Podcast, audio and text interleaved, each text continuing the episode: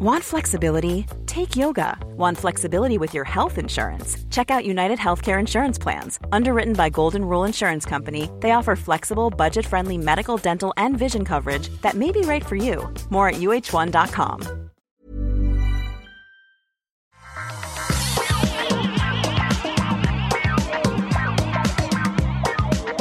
Bonjour à tous et bienvenue sur le Rendez-vous Tech, l'émission où on vous résume toute l'actu tech, internet et gadgets. Je suis Patrick Béja et comme chaque semaine, je suis très heureux de vous retrouver pour une émission de folie où on va parler de tout ce qui se passe et de tout ce qu'il faut retenir dans l'actu tech. On lit tout, on écoute tout, on comprend tout. Bon, on essaye de comprendre et puis on vous le euh, régurgite euh, comme un oiseau à ses oisillons. Non, non on va s'arrêter là, on va s'arrêter là. le rire malicieux que vous entendez derrière, c'est celui de Gaël, Gaël Girardot, qui est avec nous à nouveau. Comment ça va, Gaël? Oh ben écoute, très bien, Patrick, tu m'as l'air très en forme. Ouais, mais comme toujours, comme toujours, je suis à moitié mort avant que je n'allume le micro, mais quand je suis en plein chaud, tout à coup, euh, hop, ça y est, c'est parti, et c'est le, le, la fête, évidemment. Euh, je suis sûr que tu as le même sentiment, Guillaume, euh, Guillaume Vendée, quand tu es derrière ton micro. Évidemment, évidemment, et prêt à régurgiter avec vous deux les infos, mais comme le ferait une maman oiseau à ses petits oisillons dans le nid. Donc on va régurgiter avec bienveillance. C'est ça, c'est ça, exactement. C'est euh, c'est pas le genre de régurgitation qu'on peut avoir quand on lit trop Twitter, tu vois Non, pas du tout. C'est fait avec bienveillance. Et justement, on va vous parler de Twitter, bien sûr, avec les fleets qui ont été activés. C'est quoi les fleets Eh ben, c'est les stories, mais pour Twitter. Euh, on va vous parler aussi beaucoup d'Apple. Vous savez, parfois, parler d'Apple, ça devient fatigant. Et il y a des gens qui n'apprécient pas parce qu'ils se disent oh, on parle trop de la poudre aux yeux que nous vend Apple. Et bien pour une fois, pour une fois, euh, Apple fait très fort, mais objectivement, avec leur nouveau processeur dont on a les résultats. Alors on en a déjà parlé euh, les semaines précédentes, donc on va pas non plus refaire tout le topo, mais il y a quand même des choses à dire parce que ça peut changer l'équilibre de l'ensemble de l'industrie euh, de la bah, des processeurs et donc de l'ensemble de l'industrie du, de l'informatique tout court. C'est vraiment quelque chose d'important qui se passe à ce niveau-là. Et puis, il y a des changements aussi peut-être moins reluisants pour Apple, où on va regarder ça du côté de l'App Store, euh, du côté d'autres choses aussi. Donc euh, oui, on va beaucoup parler d'Apple, mais j'espère que vous aurez la force d'écouter, même si vous n'êtes pas fan, parce que là, pour le coup, c'est vraiment important et il faut le savoir. Donc, avant ça, on va quand même remercier les auditeurs qui choisissent de soutenir l'émission. François Duchemin, Romain Leclerc, Nourdine Chafoui, Mathieu Rivoalen, Marco Chen, Poulaillot, Ashley Rose, Alex Esder, David Baudouin et les producteurs qu'on remercie tous les mois, Chulrac, Lancelot Davizard, Marie Elederi et Stéphane Lioret et tous les autres qui choisissent également de soutenir l'émission. Vous savez qu'ils sont mes auditeurs de cœur. Bon, tout le monde est un petit peu dans mon cœur quand même. Hein. Si vous écoutez cette émission, sachez que je vous aime d'amour. Mais eux un petit peu plus. Vous savez que c'est comme quand un parent demande, euh, dit de ses enfants, ah oh, moi je les en, mes enfants, euh, je les aime tous autant les uns que les autres. Vous savez que c'est ce qu'il dit, mais dans le fond, euh, vous savez que c'est pas ce qu'il pense. Moi, c'est comme ça avec les auditeurs qui soutiennent l'émission. Moi, j'ai qu'un enfant, donc ça va, je suis tranquille. tu te mouilles pas. Oui, non, c'est ça, exactement. Donc, merci à vous tous de soutenir. Si vous souhaitez devenir auditeur de cœur, vous aussi, c'est sur patreon.com slash rdvtech, évidemment. Euh, je salue également la chatroom qui est là et qui euh, pense que je suis en train de jouer à World of Warcraft pas du tout, figurez-vous. Je crois que c'est la première fois depuis le début de ma vie de World of Warcrafter que je n'ai pas le temps de jouer au moment où l'extension est lancée. Et croyez-vous, croyez bien que ça m'attriste. Euh, je suis là avec vous parce que le devoir m'appelle et donc euh, je ne suis pas sur World of Warcraft. Ça devrait montrer à quel point je suis quelqu'un de sérieux et de dédié à son art. J'espère que c'est la preuve ultime de, cette affirmation. Bon, alors, euh, le premier sujet, je pense que euh, plutôt que de faire Apple, franchement, je pense que le processeur M1 est plus important que les flits et que Twitter, mais c'est quand même très important de parler de Twitter aussi. Et puis, on a déjà parlé du M1 la semaine dernière. Donc, ce qu'on va faire, c'est qu'on va d'abord commencer par Twitter et les changements qu'ils ont implémentés. Et je dis depuis tout à l'heure les flits, les flits, les flits. Euh, d'abord, je vais expliquer ce que c'est que mais ce n'est pas la seule chose qui est en train d'être implémentée par Twitter il y a aussi les rooms qui euh, sont quelque chose qui pourrait être intéressant mais qui n'est pas encore implémenté pour le grand public. Alors, les flits, c'est quoi? Bah, Si vous savez ce que sont les stories, vous savez ce que sont les flits. Les stories sont sur Snapchat, c'est là qu'elles ont, ont démarré, et puis elles ont envahi euh, un petit peu tous les réseaux sociaux, y compris des choses comme euh, YouTube ou même, dans une certaine mesure, Netflix. Ils ont une forme de stories en quelque sorte. Mais le format est extrêmement populaire et évidemment, c'est sur Instagram qu'il a le plus fait de bruit et qu'il est le plus utilisé. Et Twitter en a désormais Là, euh, leur équivalent, si vous ne savez pas ce que c'est, ce sont des images qui prennent l'écran entier de votre, euh, de votre téléphone.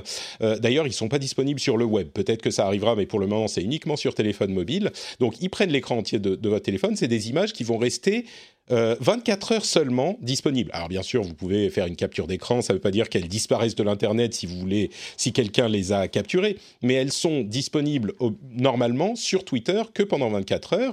Et vous pouvez bien sûr euh, y lier un tweet, vous pouvez prendre une photo de vous, vous pouvez ajouter du texte euh, et vous publiez ça. C'est lisible pendant 24 heures et puis ça disparaît. L'une des grandes qualités, l'un des grands attraits de ce format, c'est bien sûr l'aspect un petit peu éphémère et Twitter voulait euh, sauter sur le train de la hype des, euh, des stories un petit peu en retard quand même, on va dire. Ça faisait longtemps que euh, qu'elles étaient populaires et euh, avec des fonctionnalités limitées. Il n'y a pas énormément de choses. L'un des trucs qui fait le succès des stories sur Instagram en particulier, c'est qu'on a plein de filtres, d'effets visuels, de plein de petites choses qu'on peut ajouter. Là, euh, c'est un petit peu bare bones sur Twitter. On a uniquement une photo ou un tweet qu'on veut lier, et puis du texte euh, qu'on peut formater un petit peu différemment, mais c'est tout. Donc c'est disponible depuis quelques jours. Il y a beaucoup de gens qui l'ont pris avec un petit peu de, de, euh, pas d'ironie, mais de comment dire, ils ont été un petit peu négatifs. Je, de sarcasme. De oui, de cynisme, je voulais même dire. Genre ah, on n'en avait pas besoin. Qu'est-ce qu'ils nous font? Permettez-nous d'éditer les tweets plutôt. Je suis sûr que l'un d'entre vous allait, faire cette blague. Donc euh, je vous, je vous fais, euh, je vous coupe l'herbe sous le pied. Tu nous voles, tu nous voles notre blague. Exactement. Je suis sans pitié. D'ailleurs, merci aux viewers de Corben qui sont arrivés là, euh, qui, sont, qui sont venus sur Twitch. Je vous fais un gros bonjour à tous et à toutes. Euh, on continue l'émission. Hein. On est en train d'enregistrer un podcast. Donc, euh, quand les gens écouteront ce podcast dans les transports demain ou après-demain, c'est pas hyper podcastophonique de saluer les gens qui arrivent sur Twitch, mais je le fais quand même. Donc, les flits c'est bien ou c'est pas bien Peut-être que je vais demander à euh, Guillaume en premier, euh, toi qui es un expert des réseaux sociaux, bon, tant que nous tous, mais voilà, c'est comme ça que je le présente. Est-ce que c'est une bonne chose ou est-ce que c'est une mauvaise chose? Alors, bah, je ne sais pas si on va pouvoir dire si c'est une bonne ou une mauvaise chose. En tout cas, je vais te faire part de mon sentiment à ce stade, Patrick. Moi, je me gratte encore la tête de pourquoi mmh. c'est là. Je fais partie de ces gens-là la raison pour laquelle je me gratte la tête là-dessus, j'ai essayé quand même de, me demander pourquoi est-ce que ça m'interpellait autant. C'est tout simplement quand ça vient, les stories sur des applications habituelles qu'on connaît, ça a été Instagram, ça peut être Facebook, aujourd'hui ça peut être LinkedIn, on a une plus-value sur un côté éphémère d'une publication, donc qui n'est pas dans la même temporalité que le contenu qu'on échange sur le réseau social. Là, le problème, c'est que ça vient pour moi un petit peu en redondance avec euh, l'essence même de Twitter. Twitter, on envoie des messages relativement courts qui, par essence et par fonctionnement euh, de Twitter, euh, bah, sont relativement peu durables, même si certains sont repris dans des articles d'infos. on a cette espèce de dualité et moi, j'avoue que je suis ni très intéressé euh, par le fait d'aller consulter des flits, euh, j'arrive pas à me faire au nom, euh, à des flits en haut de l'application mobile, et je suis pas hyper intéressé non plus pour en faire à titre perso. J'ai commencé quand même à me challenger un petit peu sur mon opinion ce matin en suivant un monsieur qui s'appelle euh, Patrice Hiller, donc euh, Hiller Patrice sur euh, sur Twitter, qui fait une revue tous les matins. Alors c'est pas Jérôme Kainborg, mais il fait une petite revue au travers de quelques tweets entre 7h et 8h. Et j'y vois une plus-value dans le sens où ça épingle en fait ces, ces tweets, il les met dans des flits et ça permet de les avoir d'épingler pendant une journée. Et je reconnais que ça, c'est un petit usage que j'avais pas identifié, qui est intéressant. Maintenant, euh, c'est très très très à la marche pour moi en termes de, fonctionnement et euh, j'avoue que je me demande si vraiment, comme on l'a vu passer dans certains mèmes, euh, toutes les applications ont besoin de de proposer des stories. Franchement, je suis pas certain que ce soit nécessaire. Gaël, est-ce que toi tu vois l'intérêt des, stories un petit peu partout ou t'es pas convaincu non plus? J'avoue que je suis pas convaincu non plus. Je, je, rejoins un petit peu tous les deux. Je pense que la question qui se pose, c'est la valeur ajoutée. Euh, de ça. Et effectivement, comme tu le disais, euh, la valeur ajoutée sur Instagram, euh, notamment, c'est que bah, tu es sur du visuel et tu peux jouer sur le visuel. Là, t'as pas ces fonctionnalités-là. Et effectivement, Twitter, bah, tu as envie d'aller vite. C'est ça, c'est du consommable déjà très très rapide puisque le caractère, le nombre de caractères est limité. C'est justement pour pouvoir aller très vite. Si au milieu de tout ça, tu rajoutes des flits, voilà, je, je suis pas non plus convaincue. J'ai surtout l'impression que ça ressemble mon idée, c'est qu'ils ils, le mettent là plutôt comme un, futur format publicitaire euh, pour les annonceurs. Ah oui, déjà tu crois carrément Je pense. Euh, à voir, à voir dans l'usage. Mais sinon, effectivement, je vois, vois pas trop, euh, je vois pas trop l'usage non plus de mettre du, du flit dans du tweet ou du tweet dans du ah. je ne sais pas. c'est marrant parce que euh, moi je suis arrivé dans le format euh, stories assez tard, peut-être un peu plus tard que les plus jeunes d'entre nous. Euh, mais j'avoue que j'y trouve une euh, versatilité qui est particulièrement séduisante. Euh, et je crois que euh, c'est un petit peu facile de se dire ah mais est-ce que tout le monde a besoin de, de stories? Est-ce que c'est adapté à tel ou tel format? Oui, c'est vrai que ça, la question se pose évidemment, mais je crois aussi que la raison pour laquelle ils sont partout, c'est parce que c'est populaire, mais c'est populaire parce que c'est hyper versatile. Moi, je vois ça presque, j'exagère un tout petit peu, mais je, vois ça presque comme un euh, format de quelque chose qui fonctionne dans d'autres domaines. Par exemple, pour euh, entrer du texte ou pour euh, manipuler un une interface euh, graphique, et eh ben la souris et le clavier, c'est quand même hyper bien. Et on va pas reprocher à un autre type d'ordinateur d'utiliser un clavier et une souris pour euh, faire ce type de, d'interaction. De, la même manière, manière, les fonctionnalités de nos téléphones mobiles se rejoignent parce que bah, on découvre les meilleurs usages. Et d'une certaine manière, donc, les, les stories, pour moi, c'est exactement ça. C'est un format qui est plaisant, euh, versatile, hyper versatile, en particulier avec les, implémentations de, euh, d'Instagram on peut faire énormément de choses avec les stories et il n'y a pas de raison de se dire bah faut pas les mettre ailleurs parce qu'elles sont déjà ailleurs. Si c'est un truc qui est versatile, qui fonctionne, qui est efficace, il n'y a pas de raison de se dire euh, non on va pas les mettre là. Tu découvres d'ailleurs toi-même Guillaume euh, depuis quelques jours certains usages auxquels tu n'avais pas pensé. Quand je dis versatile, ça veut dire vraiment qu'on peut les utiliser de plein de manières différentes pour plein de choses différentes. Et je pense que euh, la l'aspect éphémère de Twitter, c'était ce qui était censé arriver au départ. Et on se rend bien compte que Twitter, c'est pas du tout éphémère. Euh, on a des gens qui vont remonter dans vos tweets pendant euh, des, enfin, des années derrière pour euh, aller trouver ce que vous disiez à tel ou tel moment. parfois le sortir du contexte, dans tous les cas, ou, ne pas le sortir du contexte et le présenter aujourd'hui. Et c'est pas du tout éphémère dans la pratique. Les flits, bon, bien sûr, comme je le disais, on peut faire une capture d'écran, mais tout le monde va pas faire des captures d'écran de tout ce que dit tout le monde à tout moment. Donc, d'une certaine manière je suis un petit peu en train de me faire l'avocat du diable contre vos avis un peu euh, récalcitrants, mais euh, récalcitrants au flit, mais je crois que c'est euh, presque un retour à ce qui était censé être Twitter à la base, c'est-à-dire ce que tu disais Guillaume, un moyen d'avoir un truc pour envoyer des pensées qui n'ont pas forcément beaucoup d'importance et dont on n'a pas forcément envie qu'elles soient là, enfin qu'elles soient là pour euh, l'éternité ou en tout cas qu'on va pas les euh, effacer une à une ou etc. C'est juste on, on flit et puis c'est terminé. Enfin c'est le principe des stories quoi. Mais je crois que c'est assez adapté à, à Twitter. Est-ce que je vous convainc un petit peu ou pas du tout? Un petit peu, euh, c'est aussi un marqueur culturel, euh, Patrick. Euh, enfin, je ne sais pas si vous partagez ce sentiment, mais j'ai l'impression aussi que les stories aujourd'hui, c'est un marqueur culturel qui permet d'identifier une app comme un réseau social, comme un réseau social peut-être mature ou, quelque chose qui, est, qui, correspond au repère qu'on en a maintenant. donc, c'est aussi probablement une tentative de Twitter de, s'inscrire là-dedans. Ce que j'aime beaucoup, tu as raison, c'est les usages qui vont être détournés, bah, comme je les identifiais, d'épingler des tweets pour certaines personnes qui font certains formats. Je doute pas que la communauté Twitter va s'emparer du format pour certains usages. Est-ce que ça sera suffisant? Je, ne demande qu'à voir. Moi, encore une fois, mon gros problème, de, mon gros postulat de départ qui me pose problème, c'est que c'est très redondant avec la nature même d'un tweet en termes de consommation. Mmh. Je, me rappelle, je, me plongeais dans les, dans les initiatives d'Airbnb il y a de ça deux ans maintenant, je crois, qui avait voulu proposer aussi des stories.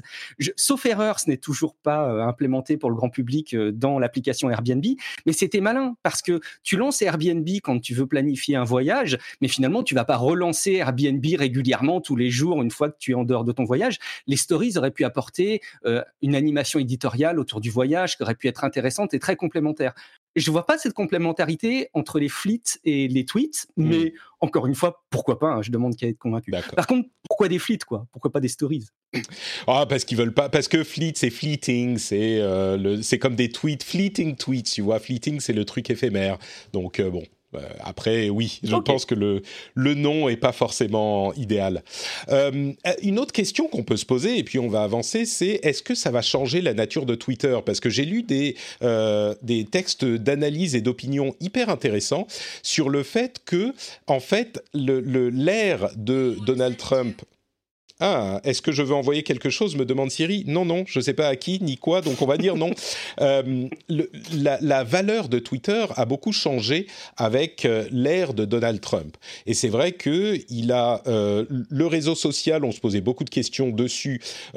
selon certains, on va dire, il y avait des gens qui appréciaient beaucoup, mais ce qui est sûr aujourd'hui, c'est que son importance est indéniable. après quatre ans de l'ère Donald Trump, peut-être qu'il va être en retrait désormais euh, à, son départ de la présidence américaine d'ici deux mois.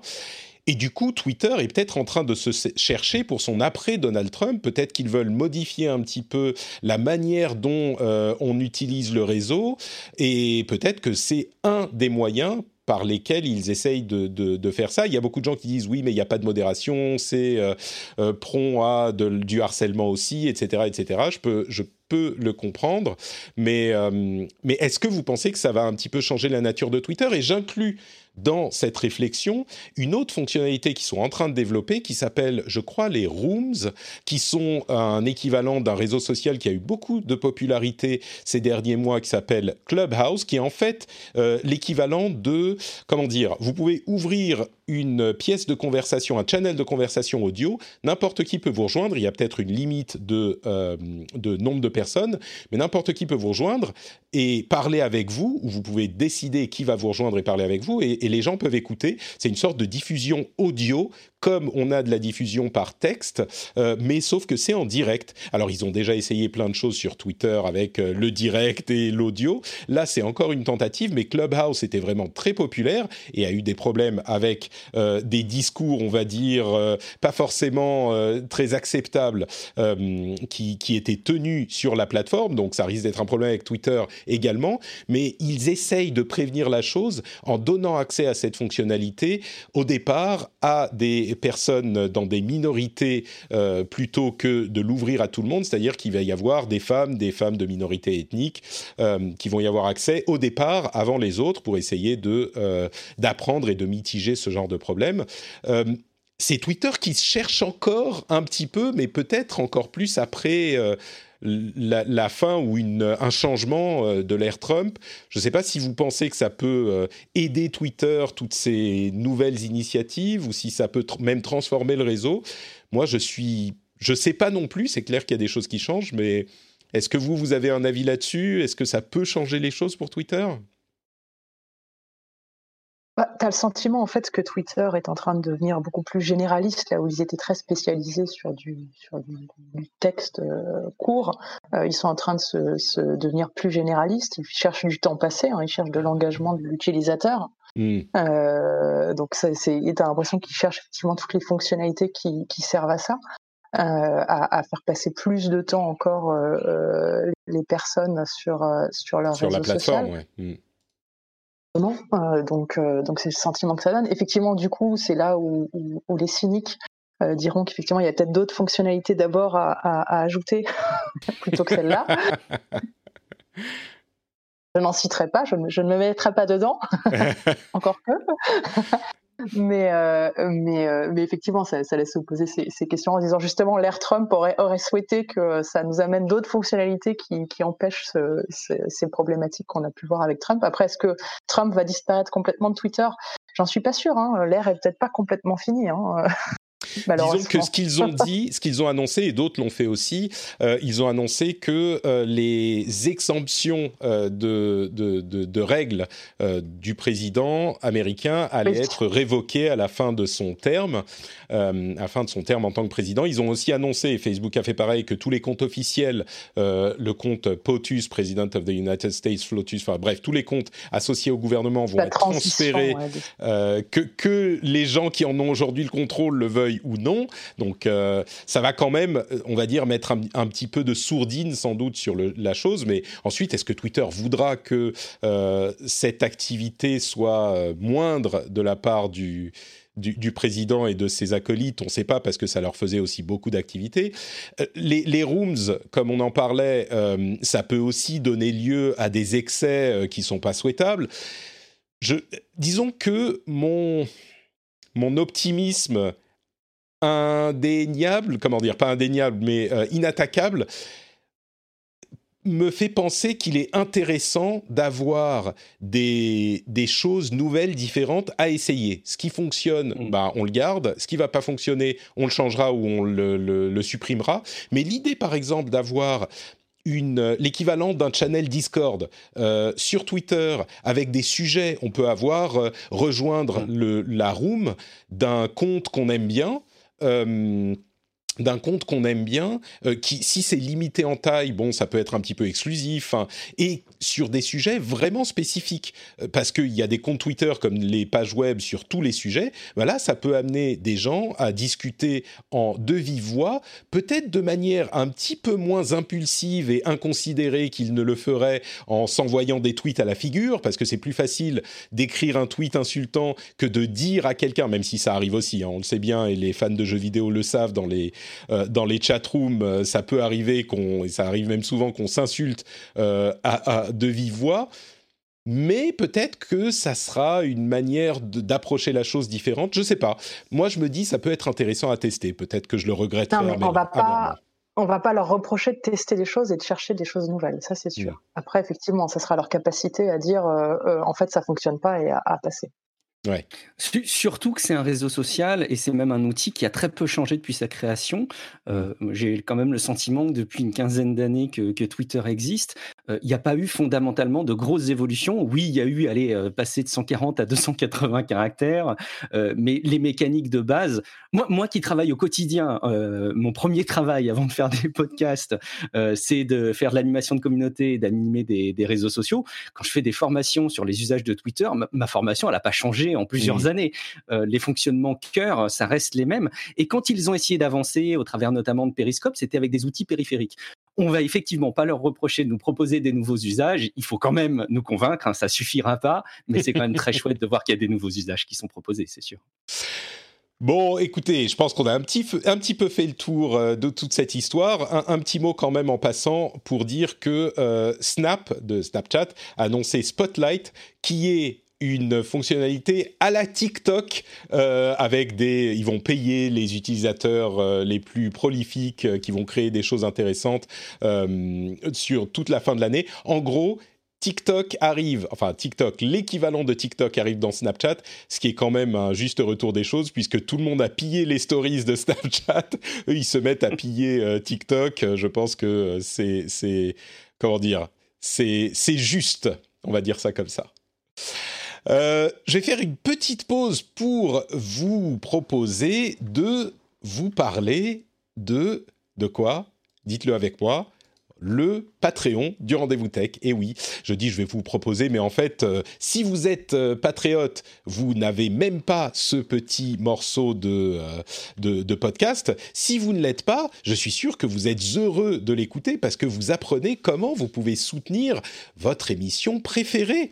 C'est vrai que, bon, peut-être qu'elle n'est pas votre émission préférée, mais si vous l'écoutez, si vous l'écoutez depuis quelques semaines, quelques mois, c'est que vous l'aimez bien quand même. Donc j'espère que si vous l'aimez bien, vous considérerez l'idée peut-être de la soutenir, de d'échanger la valeur que vous euh, recevez contre une valeur, bah, en l'occurrence financière, en soutenant financièrement l'émission sur patreon.com slash rdvtech.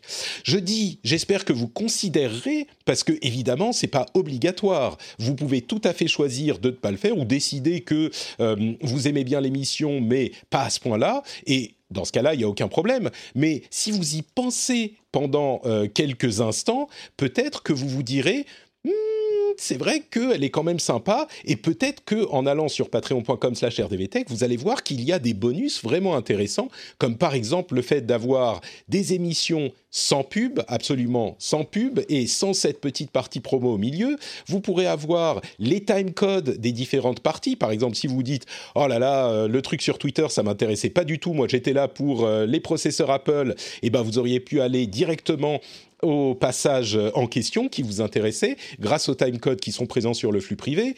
Vous pouvez aussi avoir euh, accès à une newsletter étendue. Vous êtes certainement déjà abonné à la newsletter sur notepatrick.com, mais vous avez une newsletter étendue avec euh, des articles un petit peu plus en profondeur, d'autres choses intéressantes que j'ajoute à la newsletter étendue, enfin plein de petits bonus qui font que j'ai envie de vous donner envie de soutenir l'émission en fait. Et si vous l'appréciez déjà, eh ben peut-être que vous vous direz, bah pourquoi pas, allez banco, pourquoi est-ce que je ne le ferai pas? Il euh, y a plein de raisons pour ne pas, pour ne pas le faire, peut-être, mais peut-être aussi que vous diriez ah bah ouais c'est vrai pourquoi pas j'aurais pas de pub j'aurais euh, les typecodes j'aurais des bonus j'aurais des trucs en plus. Et en plus de ça j'aurais le plaisir de soutenir Patrick. Regardez-moi dans les yeux là. Écoutez-moi dans les oreilles. Le plaisir de soutenir Patrick. La fierté d'être un producteur du rendez-vous tech. La fierté de participer à sa création Franchement, je pense que c'est une chose à considérer. Si vous le considérez, patreon.com slash rdvtech et si vous n'êtes pas chez vous, vous pouvez le faire sur votre mobile bien sûr, mais quand vous arrivez chez vous, vous mettez les clés dans le bol et dites-le avec moi. 1, 2, 3, cling, Patrick. Ça fait cling dans le bol et vous dites... ça marche bien ça. Hein cling, Patrick. Et vous vous dites, ah bah c'est le moment d'aller voir sur patreon.com slash rdvtech. Merci à vous tous de considérer cette idée.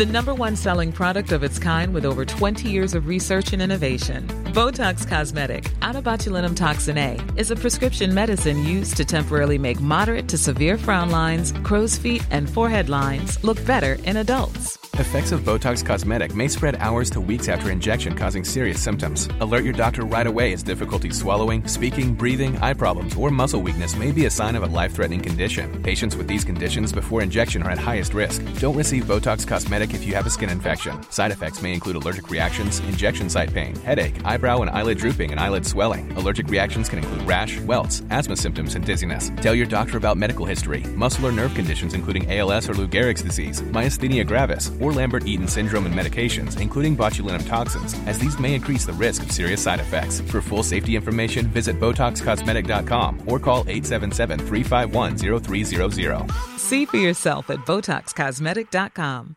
When you're ready to pop the question, the last thing you want to do is second guess the ring. At Bluenile.com, you can design a one of a kind ring with the ease and convenience of shopping online. Choose your diamond and setting. When you find the one, you'll get it delivered right to your door. Go to Bluenile.com and use promo code LISTEN to get $50 off your purchase of $500 or more. That's code LISTEN at Bluenile.com for $50 off your purchase. Bluenile.com code LISTEN. Bon, allez, on va parler Apple un petit peu. Hein. Guillaume, je sais que t'attendais que ça. Non, peut-être pas. Évidemment, je ne suis venu que pour ça, pour t'entendre, Patrick. euh, Apple a donc euh, mis en vente ses premiers euh, processeurs, ses premiers ordinateurs euh, équipés d'un processeur qu'ils ont conçu eux-mêmes, le processeur M1. Et ils nous promettaient monts et merveilles, ils nous promettaient quelque chose de révolutionnaire.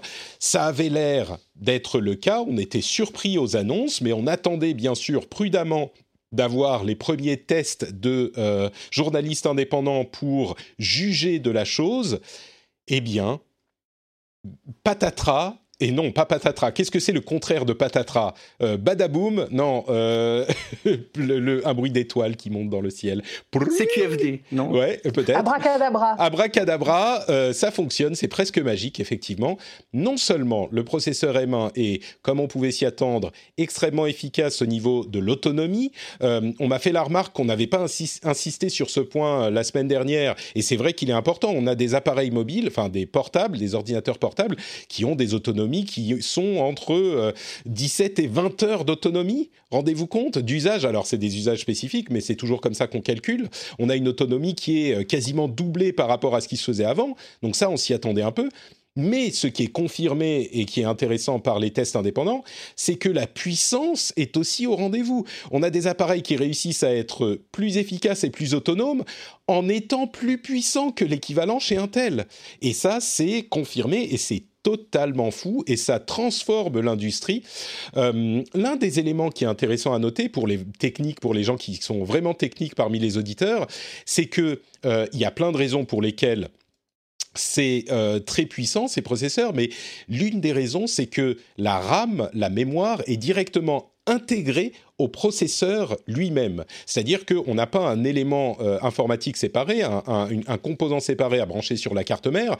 La RAM est dans la puce du processeur, ce qui fait que les temps de communication aux échelles de l'informatique, hein, donc on parle en, nanosecondes, euh, les temps de communication sont réduits par rapport à une machine où la RAM est à l'extérieur du processeur, et donc ça contribue à avoir une efficacité euh, incroyable, et on a des compétences, effectivement des, des résultats qui sont absolument euh, en phase avec ce qui avait été annoncé, ce qui est euh, assez rare. Ils sont plus puissants non seulement que les processeurs Intel équivalents, enfin des, machines équivalentes d'il y a encore quelques mois, mais en plus de ça, même quand ils exécutent des applications en émulation, en quelque sorte, hein, je simplifie, mais en émulation de processeurs Intel, eh ben, ils sont plus rapides quand même que les processeurs qu'ils émulent.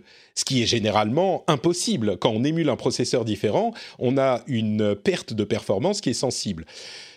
Donc, euh, Apple réussit son coup, arrive à euh, réaliser une vision de produit de consommation unifié où il gère tous les éléments, le logiciel et tout le matériel.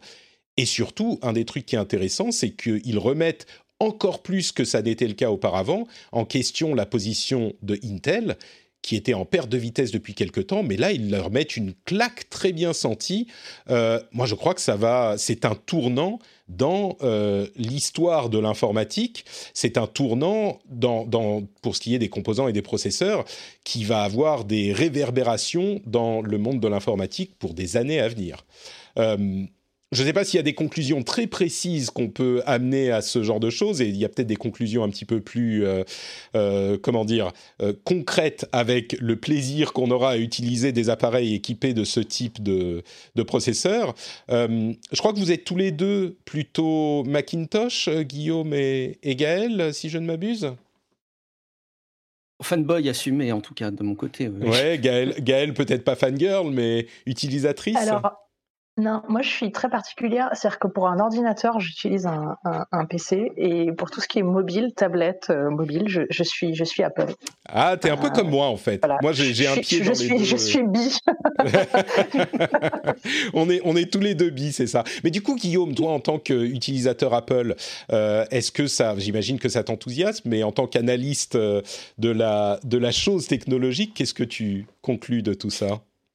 Écoute, alors oui, c'est hyper intéressant la manière dont tu poses la question, Patrick, parce qu'il y a effectivement les, deux regards. En tant qu'utilisateur, je suis hyper enthousiaste. Euh, ma, femme avait commandé euh, un, MacBook Air euh, Intel il y a de ça quelques semaines, et bon, quand ils ont fait la, présentation du M1 il y a quelques jours, on a renvoyé le, MacBook Air pour commander une nouvelle version. Je pense que mais, mais, aussi parce que je suis là, parce que pour un utilisateur lambda classique pour le grand public, c'est Cassim hein, d'ailleurs qui l'a dit. Je reprends ses propos. C'est une très mauvaise année pour recommander des Mac parce que on ne sait pas ce que vont donner les Mac Intel à moyen et long terme et il en reste en vente. Et en même temps, peut-être qu'il est encore un petit peu tôt pour conseiller des Mac avec ARM, avec les processeurs M1. C'est peut-être intéressant de d'attendre encore un petit peu si on veut acheter un Mac cette année. D'autant que c'est vrai que quand on regarde un petit peu, quand on fait une veille, un panorama de ce qui se dit, les retours sont très impressionnants. on parle d'ailleurs de performances graphiques équivalentes pour des jeux même supérieurs à des 1050 Ti, donc on va dire des cartes graphiques d'entrée de gamme pour les gamers. donc vous me passerez la blague, mais évidemment Fortnite pourrait très bien tourner en, Full HD sur votre Mac. malgré tout, il y a quelques témoignages qu'il faut pas non plus ignorer, qui nous rappellent un petit peu à la réalité et euh, il faut savoir se faire euh, l'avocat du diable, comme tu sais si bien le faire, Patrick, uh-huh. euh, dans, le rendez-vous tech parce que il y a quelques éléments à souligner. Par exemple, le MacBook Pro, de par ce M1 a priori, ne propose pas plus que deux ports USB-C. Ça peut être vite une limitation, donc ça, ça va évoluer, mais on est quand même sur une période de transition qu'il faut qu'il faut souligner. Il y a aussi plein d'applications qui sont pas encore toutes utilisables. Hein. Il y a des témoignages avec des applications qui ont un peu pignon sur rue, hein, des, des, applications qui permettent de faire fonctionner les, les webcams Logitech. Il y a Edge, Outlook, WinZip. Ouais, clairement dans une euh, transition, quoi. On est, on est dans une phase de transition, même les drivers de ton imprimante HP. Tu imagines, tu achètes un Mac M1 et il va falloir que tu attendes avant de pouvoir imprimer. Euh, je, caricature un petit peu, mais il y a de ça.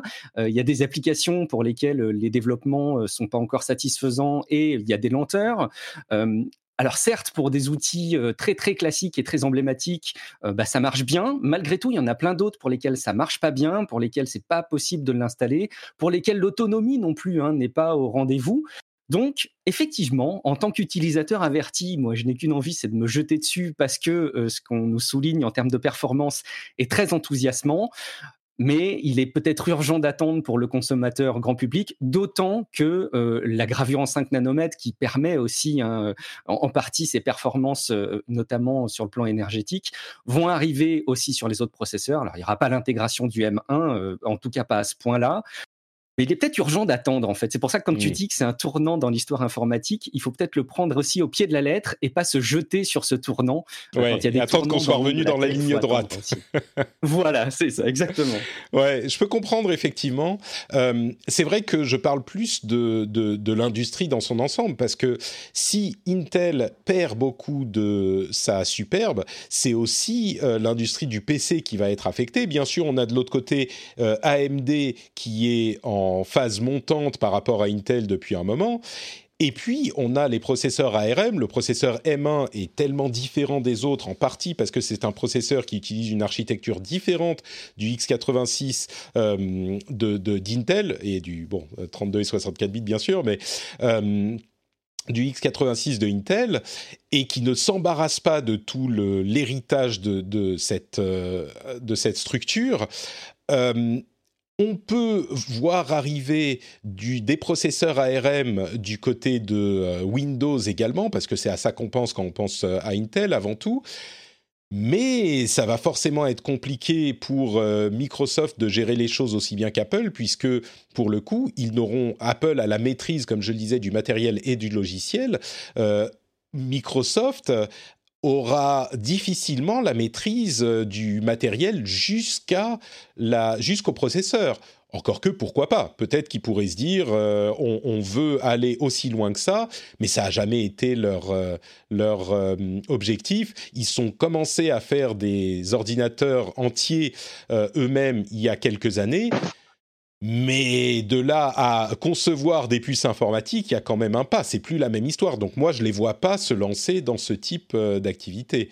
Euh, Gaël, du coup, est-ce que toi, tu imagines que ça puisse avoir des conséquences sur Intel, que ça les pousse encore un petit peu plus loin dans, je ne vais pas dire l'oubli parce qu'on n'en est pas là encore, mais ils ont intérêt à se bouger quand même. Mais alors, je ne suis pas ingénieur, mais je t'avoue que moi, je suis, je suis époustouflée de, de en tout cas, euh, de, j'ai l'impression qu'il y a un jump en puissance qui est assez, euh, comme tu le disais, on est un vrai tournant, c'est révolutionnaire. Euh, et tu te demandes comment c'est possible d'avoir un, jump aussi, aussi fort d'un seul coup. Euh, on, a toujours vu que la puissance augmentait petit à petit, mais là, là, on a le sentiment que, en plus, enfin, c'est le processeur, c'est le cerveau de la machine. Autant de puissance, c'est presque flippant. C'est-à-dire que la machine, elle va prendre possession de toi à force. Mais, mais oui, oui, pour Intel, je pense que c'est une claque énorme. Euh, qu'il ne l'ait pas vu venir, ça me paraît, ça me paraît fou. ah, mais c'est ça le pire, c'est qu'il il le voit venir depuis des années. ils sont en perte de puissance depuis des années. Et là, ils ont, depuis l'année dernière, fait un remaniement euh, significatif de la manière dont ils gèrent les choses. Mais peut-être que. Oui, mais tu as le sentiment qu'ils n'ont pas pris la mesure. Enfin, ils l'ont vu venir, mais, mais là, ils, sont, ils, étaient, ils étaient en train d'essayer de relever, mais ils sont, ils sont repris une claque, comme tu disais, monumentale. Hmm. En revanche, après, il faut pas oublier quand même que Apple, euh, pour les, les, ordinateurs, ça reste quand même en termes de. Si je prends l'utilisateur euh, lambda, ça reste quand même beaucoup plus cher euh, et, et, c'est pas c'est pas accessible euh, pour euh, pour tous. Donc à, à, voir aussi l'impact que ça aura sur sur les ventes. Je pense que Intel a encore quelques années devant devant eux, mais s'ils prennent pas là l'accélération, effectivement, dans quelques années, on pourra se poser la question. Oui, c'est ce c'est ce qu'on est en train de constater chez eux. Ils ont depuis quelque temps euh, essayé de. Le, gros problème qu'ils ont, c'est qu'ils n'arrivent pas à faire une euh, gravure plus fine que. Euh, ils ont du mal déjà à atteindre à 10 nanomètres et, et on est sur 5 nanomètres du côté des processus ARM et on va, on, a des, informations selon lesquelles la prochaine étape, ça sera le 2 nanomètres en 2024. Donc imaginez plus de finesse pour ceux qui comprennent pas. Plus de finesse, ça veut dire euh, plus de processeurs sur une taille équivalente et moins de dissipation thermique parce qu'on a moins de euh, chaleur qui passe dans les circuits. Et du coup, euh, on est plus on a une finesse de gravure importante, plus on peut avoir de transistors sur la machine, plus de, de fonctionnalités, plus de puissance avec une, euh, une, dissipation thermique, donc une autonomie plus grande. Euh, Intel qui a encore du mal à passer à 10 et on est à l'horizon des deux, on est très clairement dans le 5 maintenant et à l'horizon des deux bientôt, euh, c'est, ça sent mauvais pour eux, mais ils sont en train de travailler d'arrache-pied, je suis sûr, pour, euh, pour essayer de revenir dans la course ils sont pas complètement hors de la course, hein, faut pas exagérer, mais tout de même, on a AMD en embuscade qui fait des processeurs qui sont plus puissants et mieux conçus que les processeurs Intel. Euh, le truc que je, le, petit, la petite interrogation qui reste encore, à mon avis, euh, c'est surtout celle de la performance quand on n'est plus sur des petites machines. C'est-à-dire que le processeur M1 est aujourd'hui sur le MacBook Air et le MacBook Pro, qui est en gros un MacBook Air avec un ventilateur qui peut dissiper plus de chaleur, donc aller un petit peu plus vite, mais c'est en gros un processeur de MacBook Air. Euh, le euh, l'Apple, le Mac Mini, qui est un tout, une toute petite machine je suis curieux de voir ce que ça donne sur des iMac, des iMac Pro, des Mac Pro. Euh, il y a disons qu'il est possible que ça soit pas aussi impressionnant que ça ne l'est sur les petites machines, et c'est peut-être pour ça qu'ils ont commencé avec les petites machines, mais il est également possible que ça soit tout aussi impressionnant à ces niveaux-là, mais on a quand même l'interrogation qui reste encore. Ça, on ne sait pas et on le verra sans doute dans les mois à venir. Et, puis c'était peut-être aussi le début aussi de la vraie vraie transition pour qu'on passe tous sur de, l'iPad Pro. Hein. Au final, est-ce qu'on aura vraiment de, encore de l'ordinateur ou est-ce qu'on va plutôt être sur du, de la tablette euh, euh, bah, pour, pour travailler? c'est une, euh, une chose dont parlent beaucoup de gens qui ont eu ces ordinateurs entre les mains. Ils disent c'est tellement rapide euh, qu'on a l'impression d'avoir un iPad entre les mains en fait. C'est-à-dire que quand on clique sur une application pour la lancer, elle se lance directement comme sur appareil iOS ou sur Android d'ailleurs.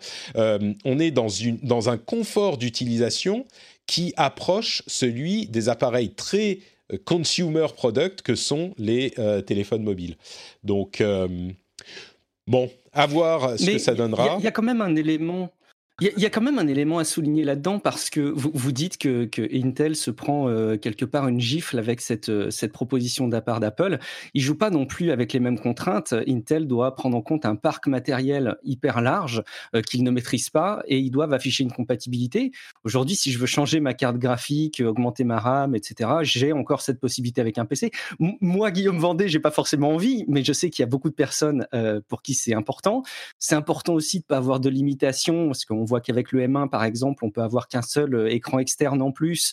Euh, ça évoluera, encore une fois, on est sur une étape de transition, mais ça reste des limitations importantes. Et puis, euh, dernière chose, vous, mentionnez l'iPad et le MacBook à très juste titre, mais on peut même aller encore plus loin. Vous vous souvenez de cette pub pour l'iPad euh, à la télé où Apple nous dit mais c'est quoi un ordinateur? C'était un enfant un peu naïf qui disait mais c'est quoi un ordinateur? Et quelque part, on peut presque se demander est-ce que le MacBook et est-ce que les ordinateurs Apple sont encore des ordinateurs C'est une question patente. un petit peu provoque, on va dire, mais oui, ok. Un, peu, un peu, mais, mais parce qu'il y a une certaine forme de fermeture qui s'opère et euh, dont il faut rester conscient. Alors, on va pas lutter contre l'avancement et la modernité, hein, euh, surtout pas dans, dans, ce podcast, mais euh, c'est quand même hyper important de le souligner qu'on est dans une trajectoire où la fermeture est de plus en plus grande et l'évolutivité, le fait de pouvoir mettre les mains dans le cambouis, de pouvoir faire, de pouvoir installer ce qu'on veut sur son ordinateur, à la fois sur le plan logiciel et on est doucement en train de le perdre chez Apple, y compris sur les ordinateurs. Je dirais que ça, c'est pas forcément dû au M1, c'est une, une, autre question. C'est un élément de plus. C'est vrai, ouais. Et, et, ce que tu disais sur la compatibilité nécessaire euh, du côté d'Intel, tu as tout à fait raison, et c'est pour ça que c'est tellement préoccupant euh, pour les ordinateurs euh, que, que, Gaël et moi apprécions tant que sont les PC. Alors, ils vont pas disparaître du tout, bien évidemment. Et, et, et, maintenant, comme on le faisait remarquer dans la chat room, que Nvidia a mis la main sur ARM, bah, ils vont travailler d'arrache-pied, je suis sûr, pour euh, essayer de, proposer une alternative euh, là où euh, des sociétés comme Intel ou peut-être même AMD n'y arrivent pas. Mais c'est ça le problème, c'est qu'il y a une telle compatibilité, des tels problèmes de compatibilité dans le monde du PC qu'Apple a la main mise, comme je le disais avec le titre de l'épisode précédent, qui était extrêmement bien trouvé. Hein. C'était un jeu de mots d'une qualité rare. je suis, je suis la modestie faite homme. Euh, eh bien, maintenant qu'Apple a non seulement la main mise sur son logiciel, mais tout, sur tout son matériel, euh, le processeur en tout cas, c'est eux qui le fabriquent eux-mêmes et une grosse partie de leur matériel. Il est difficile de d'être en concurrence sur ce euh, point. Et peut-être que ça voudra dire qu'il y aura un peu, pourquoi pas, euh, d'autres fabricants d'autres types d'ordinateurs qui pourraient voir le jour, euh, des choses un petit peu plus fermées ou contrôlées que les PC tels qu'on les connaît aujourd'hui. Mais en même temps, c'est, enfin bon, ça ouvre des discussions hyper intéressantes et c'est ce que fait, je trouve, l'arrivée de ce processeur. Bon, c'est Seb euh, qui nous regarde, euh, Patrick, dans la, dans la chatroom, là, en live, et qui est soit très déçu par son Mac M1, soit très généreux. Il, te dit, Patrick, intéressé par une config en M1. Donc, je sais pas, peut-être que c'est Seb veut t'en offrir une. Euh, en tout cas, je l'invite à te le proposer ouvertement, si c'est le cas, enfin. Écoute, je ne dirai pas non pour le bien de l'émission, évidemment. Hein. pour le bien de l'émission, tu seras même parmi les producteurs de l'émission cités en, en, début d'émission une fois par mois, c'est Seb. Si c'est si c'est euh, ce que tu souhaites faire. intéressé par un M1 Oui, euh, intéressé pour répondre à cette question qui a été euh, posée peut-être de façon un peu facétieuse. oui, bien sûr. je veux dire, je ne sais pas si je vais acheter une machine de ce type. Je vais sans doute attendre un petit peu parce que j'ai énormément de dépenses déjà cette année et j'ai un gros PC qui va arriver. donc ça, ça joue également. Mais mais oui, bien sûr, on ne peut pas ne pas être intéressé par cette machine si on s'intéresse à l'informatique, je pense, parce que pour toutes les raisons qu'on a évoquées jusqu'à maintenant. Bon allez, on va encore parler d'Apple, mais dans un domaine totalement différent, qui est celui de l'App Store. C'est euh, un moyen de constater à quel point Apple a les, mains partout, euh, puisqu'ils ont annoncé, euh, suite à leur, on va dire généreusement, discussion avec Epic Games, qui avait retiré son jeu Fortnite de l'App Store en protestation contre la commission de 30% euh, qu'impose Apple aux ventes de euh, tout ce qui passe par son App Store, eh bien, Apple a annoncé qu'ils allaient, dès 2021, réduire cette commission de 30 à 15% Mais attention, il y a un loup, ils réduisent ça pour tous les euh, revenus de 1 million de dollars ou moins par an. C'est-à-dire que tous les développeurs qui font moins d'un million de dollars ne devront plus payer que 15% et la taxe d'Apple s'appliquera comme dans tous les bons pays qui, euh, qui euh, se, comment dire, qui ont une bonne dose de euh, socialisme et de, gouvernement actif, ils taxent plus les revenus plus élevés. J'ai un petit peu raté ma blague, c'était beaucoup plus drôle dans ma tête, hein, mais euh, c'est pas faux quand même. T'as vu, on rigole quand même. Oui, merci, dans ta tête avec gentil, toi. C'est gentil. Euh, donc, ils vont taxer, ils vont prendre une commission de 30% à partir d'un million de dollars de revenus annuels, ce qui est vraiment, vraiment bien joué d'un point de vue business. Hein. Je ne porte pas de jugement de valeur, mais d'un point de vue de business, c'est vraiment bien joué de la part d'Apple parce que l'un des arguments de Fortnite, l'un des arguments de Epic était nous nous battons pour tous les développeurs et tous ces petits développeurs qui doivent payer 30% de leurs revenus à Apple, ce qui est une somme monumentale, ce qui n'était pas forcément faux. Hein. On pouvait en débattre, mais ce n'était pas forcément faux. Et bien là, Apple euh, sapent complètement cet argument et dans le même temps, ils abandonnent une minuscule partie de leurs revenus puisque euh, selon les analyses euh, indépendantes, comme le dit Apple, ça représente effectivement 98% des développeurs, donc ça couvre une énorme partie des développeurs, mais ça représente également moins de 5% des revenus de l'App Store. Euh, l'essentiel des revenus se font par des énormes sociétés euh, qui sont, sont, par des énormes sociétés qui sont très peu nombreuses au final. C'est vraiment drôle parce que c'est ce que je disais au départ de cette, euh, de cette histoire. Je disais, vous savez, euh, Epic se bat pas pour vous, Apple se bat pas pour vous, euh, Epic se bat pas pour les tout petits développeurs. C'est une histoire qui se passe entre des énormes sociétés qui essayent de trouver le moyen de maximiser leurs revenus. Et si Epic pourrait arguer du fait qu'ils ont un, une base philosophique à leur discussion, Tim Sweeney a effectivement une action en ce sens à de nombreuses reprises on est quand même dans une configuration un petit peu hypocrite quand on dit on se bat pour tous les petits développeurs et quand euh, Spotify et d'autres se joignent à ce concert. D'ailleurs, Spotify et d'autres n'ont pas tardé à euh, se lancer dans la discussion en disant c'est une honte, Apple manipule les choses pour essayer d'obtenir ce qu'ils veulent et continuer leur euh, taxation arbitraire, etc., etc. Moi, je trouve tout ça relativement amusant. Je continue à me demander comment ça va se terminer. Et à côté de ça, euh, Nvidia est en train de lancer son service GeForce Now, tout comme euh, Google Stadia, les services de streaming de jeux vidéo, euh, services de streaming de jeux vidéo qui avaient été interdits par Apple sur l'App Store. Donc, ils sont en train de les lancer par le web avec, et on revient à notre sujet, euh, une version spéciale de GeForce Now qui inclura, euh, enfin qui sera dédiée à Fortnite, et donc euh, Epic revient sur iOS très bientôt par la petite ou la grande porte avec le streaming de jeux vidéo par le web et non plus par l'App Store. Donc tout ça est en train de se clarifier, de se simplifier, ou en tout cas de se, euh, sais pas, de se résoudre. Mais pour revenir à cette question des 15% et des 30%, est-ce que ça vous amuse autant Peut-être euh, Gaël, est-ce que ça t'amuse autant que moi d'un point de vue business? Moi, moi, je trouve ça très bien joué. Alors moi, je suis ravie, je remercie Epic euh, parce que euh, moi, je vais en bénéficier. Ah oui Ah, comme quoi, ils se battent peut-être, effectivement. Ah bah, à euh. l'insu, à l'insu de leur plein gré, ils, ils, vont me permettre de ne payer que 15% versus, versus 30%. Donc, donc quand même, je, je, je, les remercie et je pense que je suis pas la seule. Et j'avoue, c'est, c'est très fort de la part d'Apple parce qu'effectivement, quand j'ai vu la, la, news, je me suis dit, ah, génial, merci Apple. Bon, après, tu, tu réfléchis 30 secondes et tu dis, bon, c'est juste que le racket s'est arrêté. Donc, euh, euh, effectivement, je reviens à quelque chose de plus normal. Après, effectivement, là où Epic a raison, passer d'un seul coup de 15 à 30%, en général, dans le business, tu fais des paliers. Euh, tu fais pas 15 à 30 mmh.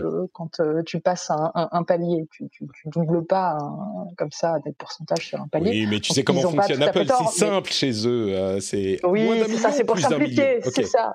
C'est ça. C'est parce qu'ils sont dans la dans la simplification. T'as raison de, de l'usage. Ça doit être ça. Non, mais oui, c'est amusant parce que tu as, as, tout à fait raison de le dire. Et personne le, le faisait le faisait de manière philanthropique. C'est chacun pour soi. Après, il y en a qui en bénéficient. Donc voilà, j'en fais partie. Je suis heureuse. N'oublie pas de faire ta demande. Hein. Euh, ils ont déjà, je crois, ouvert le formulaire. je, vais, je vais le faire tout de suite après. Euh, après, voir, voir où ça va. Non, mais les, choses bougent. En tout cas, ça veut dire que les choses bougent euh, et, et c'est pas fini. Je pense que c'est ça qu'il faut se dire, c'est que le début et, et, c'est pas fini et ça va continuer à évoluer, je pense. Je suis, très optimiste. On parle d'argent. il y a également YouTube qui a annoncé que toutes les chaînes allaient avoir de la publicité désormais. Toutes les chaînes, qu'elles le veuillent ou non, vont avoir de la publicité. Alors, les grosses chaînes partenaires pourront désactiver la publicité si ils ou elles le souhaitent. J'imagine que peu d'entre eux le souhaiteront. Mais c'est YouTube qui continue à essayer de ramasser encore plus d'argent, enfin autant d'argent que possible avec leurs produits, ce qui peut se comprendre. Et puis en même temps, il faut avouer que le service coûte très cher à opérer et les chaînes, petites chaînes qui n'ont pas encore accès à la monétisation, euh, parce qu'elles n'ont pas, il y a certaines conditions à remplir, bah, bénéficient quand même du service et donc le fait qu'il y ait des pubs sur leur, euh, sur leur chaîne, ça peut se comprendre. Par contre, si on n'a pas accès à la monétisation, il y aura des pubs sur leur chaîne et sur leurs vidéos, mais ils n'auront pas euh, la part qui revient à ceux qui ont accès à la monétisation. Donc tant que vous n'avez pas 1000 abonnés et 4000 heures de vues, euh, il y aura des pubs sur vos vidéos, mais pas d'argent pour vous. Donc euh, bon, moi franchement, je sais qu'on pourrait dire c'est un scandale, c'est lamentable. Moi, ça me choque pas quand on sait combien d'argent ça coûte et quelle infrastructure est nécessaire pour diffuser de la vidéo sur Internet. Mais hum, bon, voilà, c'est un changement intéressant. L'iPhone 12 Pro Max a, selon certains, des qualités qui s'approchent véritablement euh, d'appareils photo traditionnels. Euh, je ne sais pas si on est euh, vraiment prêt à dépenser l'argent pour un iPhone 12 Pro Max. Moi, je me suis limité à l'iPhone 12 Pro. Mais on a effectivement un capteur qui a une taille beaucoup plus importante que précédemment. Et ce qui est vraiment intéressant, c'est qu'ils n'ont pas ajouté des pixels sur euh, ce capteur pour profiter de la taille supplémentaire, mais ajouté, enfin agrandi la taille des pixels. Donc entre ça et les éléments euh, logiciels qui améliorent la qualité des photos, on a des résultats qui sont euh, qui, arrivent à un niveau euh, qui est presque comparable, selon certains, à des appareils photo plus classiques. N'hésitez pas. Ce qui est rigolo, c'est le, témoignage euh, euh, ce qui est rigolo, c'est l'article sur lequel tu, te bases. Alors, qui euh, est-ce que je me trompe ou c'est la société Alid, l'application Alid, là, qui fait l'application de, prise de vue photo sur iPhone, qui prétend faire des photos plus belles que celles de, l'iPhone tel que c'est livré de base. Et c'est pas tout à fait faux en plus parce que ça permet des réglages que l'application native ne permet pas de faire. Et ce qui est génial, c'est quand tu regardes l'article et que tu le déroules. Moi, je l'ai vu à l'occasion des, notes de l'émission, mmh. et, et, et il montre à quel point Alid permet de faire des encore plus belles photos que l'application native de l'iPhone. Je trouve ça très malin de leur part. Tout à fait, oui. Alors, il faut, tu as bien raison de le préciser, il faut rester circonspect face à ce genre de, de déclarations et, voir qui les fait et pourquoi. Ce, qui, ce que je note, moi, encore plus que le reste, c'est que on commence à arriver dans cette conversation. Et je pense que la conversation, ça, suit la même trajectoire depuis des années. Je pense que la conversation va avoir lieu pendant des années encore. Mais vous vous souvenez, il y a une époque où les téléphones mobiles, c'était un petit peu des blagues et on avait quand même notre appareil euh, numérique, les petits point and mmh. shoot, qui faisait de meilleurs... Aujourd'hui, évidemment, euh, euh, les, seuls appareils photo dédiés qu'on considérera meilleurs que ceux des téléphones mobiles, c'est ceux qui sont des appareils professionnels.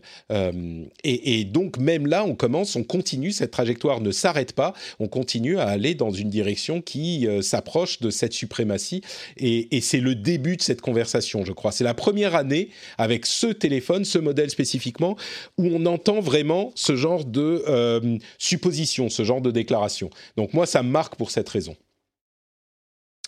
Euh, est-ce que vous connaissez le, compte Twitter? Comment il s'appelle déjà? Meme to HD, même to HD. C'est un compte Twitter qui est tenu par un Français et que j'ai découvert sur Numérama. Euh, ils ont des, des, articles régulièrement sur ce genre de choses qui sont formidables. Est-ce que vous savez de quoi il s'agit? Mais tu vas nous le dire.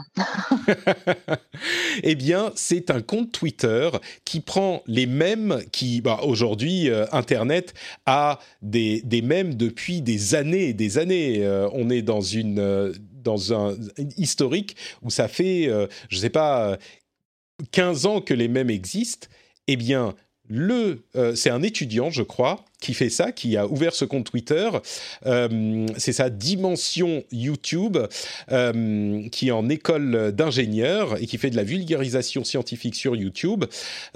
il a décidé de prendre les vieux mèmes en qualité toute pourrie et de les refaire à la main, un à un en version HD. Et c'est hyper intéressant dans l'article qui sera d'ailleurs, je parlais de la newsletter tout à l'heure, il sera dans la newsletter euh, si vous, ça vous intéresse. Donc vous pouvez vous abonner sur euh, notrepatrick.com, mais il prend à la main un à un des mêmes et il va chercher les sources originales où il refait complètement euh, le, design du même s'il s'il n'a pas de source ou si les sources sont trop compliquées.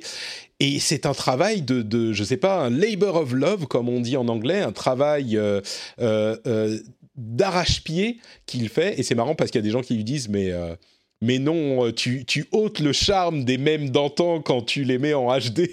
c'est, tu devrais pas faire ça, etc., etc. Bref, c'est, c'est très très drôle et je trouve ça euh, impressionnant. Quand il y a des images de dessins animés, par exemple, comme je montre là sur le Twitch euh, un mème qui vient d'un dessin animé de Pikachu, on a une image toute pourrie, et ben lui il a simplement été trouver le dessin animé en source HD, il a retrouvé exactement la même trame et il l'a capturé et il l'a euh, mis sur Twitter.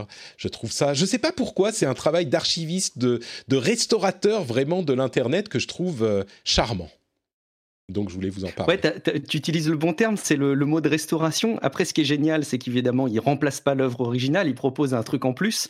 Euh, mais je fais partie de ces gens qui s'offusquent un peu, moi. Alors je me pas plus que ça, hein, ça, ça, ça, dure quelques secondes.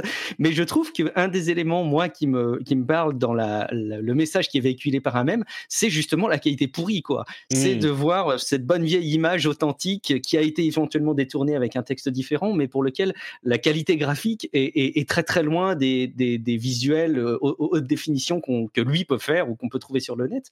Et bon, je m'offusque. Bon, quelques secondes, hein, parce qu'il y a des vrais combats dans la vie à mener, celui n'en fait pas partie. Alors que ça va peut-être devenir un vrai métier, tu pourras venir voir euh, ce jeu avec tes mêmes euh, et les faire restaurer comme un ouvrier. Ah, tiens, sera meilleur ouvrier de France sur la restauration de mêmes. c'est non, C'est vrai, c'est vrai. L'avenir secret. Euh, le dernier euh, sujet que je voulais évoquer, c'était, euh, comment dire, c'est presque une répétition d'une question qui se pose toutes les quelques années. On a eu une déclaration de Nathalie Elimas, qui est la secrétaire d'État chargée à l'éducation, qui dit qu'elle voulait que les sites éducatifs soient ne soient pas comptés dans les forfaits pour l'accès à Internet. Euh, euh, estimant que ça handicapait les familles euh, très pauvres et que donc il était nécessaire de ne pas compter dans les forfaits l'accès au site éducatif. Je le mentionne parce que c'est une question intéressante euh, qui revient régulièrement parce que ça part d'une idée contre laquelle il est difficile de se battre, ou en tout cas dont il est difficile de dire non, je ne veux pas que euh, les gens qui vivent dans la pauvreté et qui ont déjà assez de problèmes aient en plus la préoccupation de euh, se dire si je vais trop sur Internet, on va plus avoir accès au site éducatif. mais dans la réalité, c'est un petit peu démagogique parce que dès qu'on pose deux questions, on se rend compte que ça tient pas vraiment. Euh, d'abord, il faut définir les sites éducatifs. Est-ce que c'est les sites euh, de l'éducation nationale? Est-ce que c'est les sites que recommandent d'utiliser les euh, professeurs pendant, surtout pendant cette période de confinement, mais pas seulement? Est-ce que on va étendre à Wikipédia, qui est une source d'information et de documentation importante? Jusqu'où est-ce qu'on va aller? Et puis, de quel forfait on parle? Parce que, à ma connaissance, 90% euh, des forfaits, enfin les forfaits à la maison sont illimités. Alors peut-être qu'on parle des forfaits mobiles, c'est possible, mais euh, c'est un cas particulier qu'il faudrait préciser. Et dans les forfaits mobiles, généralement, il me paraît peut-être difficile de le consommer entièrement. Peut-être que si c'est votre seul forfait mobile, c'est vrai. Si c'est votre seul forfait et c'est celui que vous utilisez à la maison, peut-être. Mais je ne sais pas, moi, dans ce genre de situation, je me dis peut-être qu'il faudrait, de la même manière qu'on a d'autres aides euh, pour les familles très pauvres, peut-être qu'il faudrait euh, recommencer un programme qui existait déjà par le passé. Peut-être qu'il n'existe plus, euh, peut-être que c'est le cas, puisque cette préoccupation surgit. un programme où on donnerait accès à un tarif très intéressant et réduit, à un forfait justement illimité aux familles qui sont sous certains seuils de pauvreté.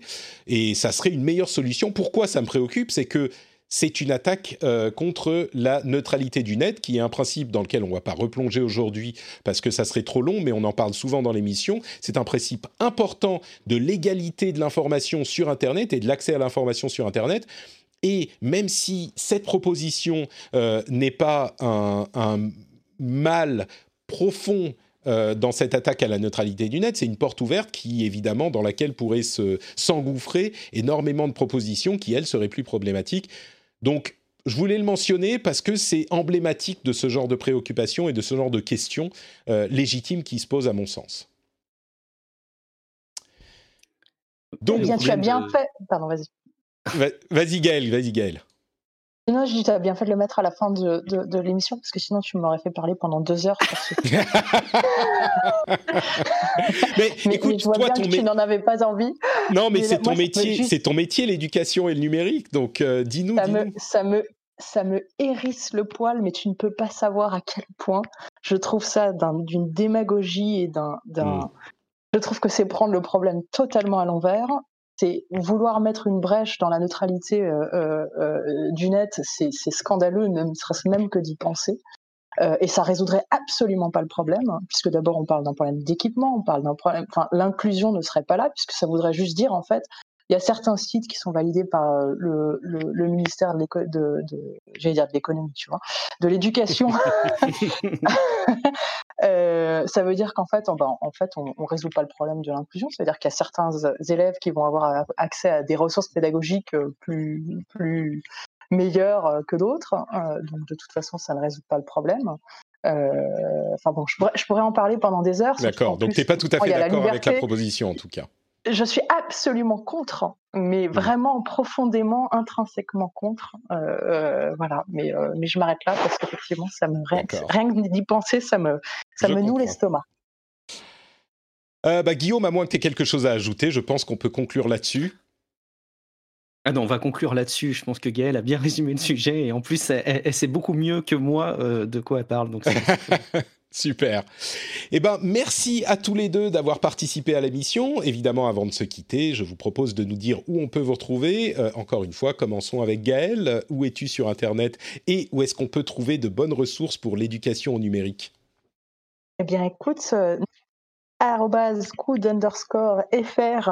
Et puis effectivement, en plus, on parle de ce que c'est que la neutralité du net. J'ai fait un article là-dessus pour expliquer aux enfants ce qu'était la, la, neutralité du net et pourquoi c'est important. Donc euh, voilà, sur tous les réseaux sociaux, vous nous retrouvez ou sur coup.fr, vous pouvez, euh, vous pouvez nous retrouver.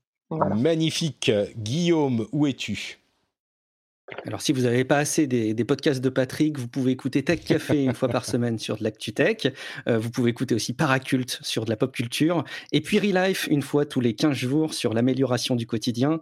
Euh, le tout est en packagé si vous voulez plus de simplicité sur guillaumevendée.fr.